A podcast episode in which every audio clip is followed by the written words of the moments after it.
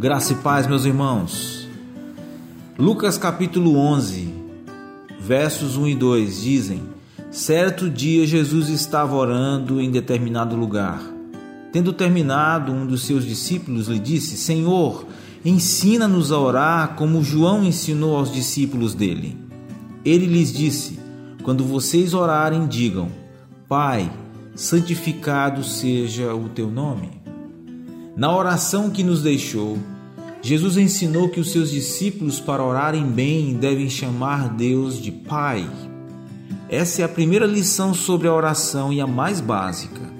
A relação que sempre manteve com o Pai, o Filho agora partilha conosco e isso transforma a oração. Nosso instinto é pensar no Deus Todo-Poderoso em santa transcendência. Deus sem Cristo, elevado acima de tudo e de todos. Jesus Cristo, no entanto, nos levou ao Santo Deus, tornando-o nosso Pai de braços abertos. E dessa forma nós somos convidados, de fato ordenados, a orar, Pai Nosso, ou seja, devemos sempre nos lembrar de quem Deus é, nosso Pai.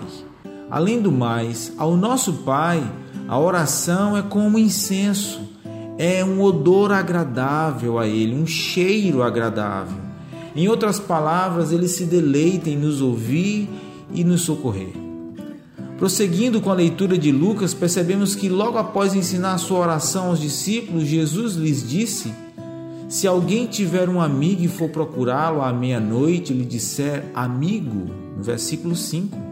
Percebe-se, pois, que orar é desfrutar da amizade e da assistência amigável de Deus e pleiteá-la. Agora, não se vê no relato de Lucas que o amigo responde de imediato e lhe dá o pão, pois é preciso entender que nosso Pai e amigo celestial deseja que perseveremos em nossas orações. Sem dúvida, Deus poderia nos dar e nos abençoar sem o nosso pedido. E com que regularidade Ele o faz em Sua graça. Mas o Deus da comunhão quer comunhão conosco.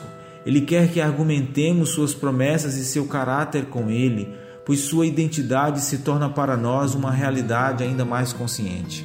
Crescemos à medida que persistimos, desenvolvendo nossa apreciação de que Ele é o nosso amigo, a fonte de toda bênção, e de que nós e o mundo precisamos dele para nos endireitar. Portanto, Vemos repetidas vezes no Antigo Testamento que ele não socorria Israel quando o povo não clamava mais a Deus. Por quê? Ele deseja que saibamos que a bênção procede só dele. A bênção não é algo natural e, em última instância, não pode ser encontrada em nenhum lugar senão em Deus. Apenas veja como Jesus continua a destacar a paternidade bondosa de Deus. E qual pai dentre vós, se o filho lhe pedir pão, lhe dará uma pedra? Ou se lhe pedir peixe, lhe dará uma cobra em lugar de peixe? Lucas 11, verso 11. Mesmo nós, pais pecadores, não damos veneno aos filhos quando eles se aproximam de nós? Mesmo nós podemos ser bons.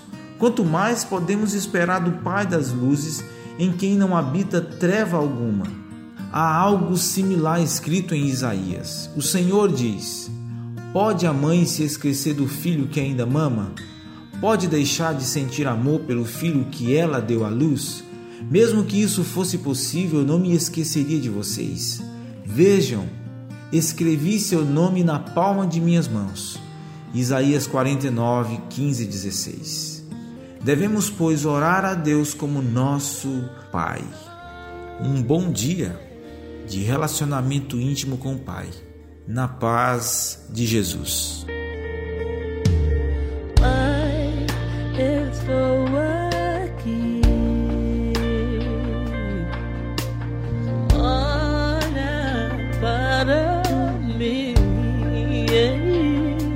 desesperar.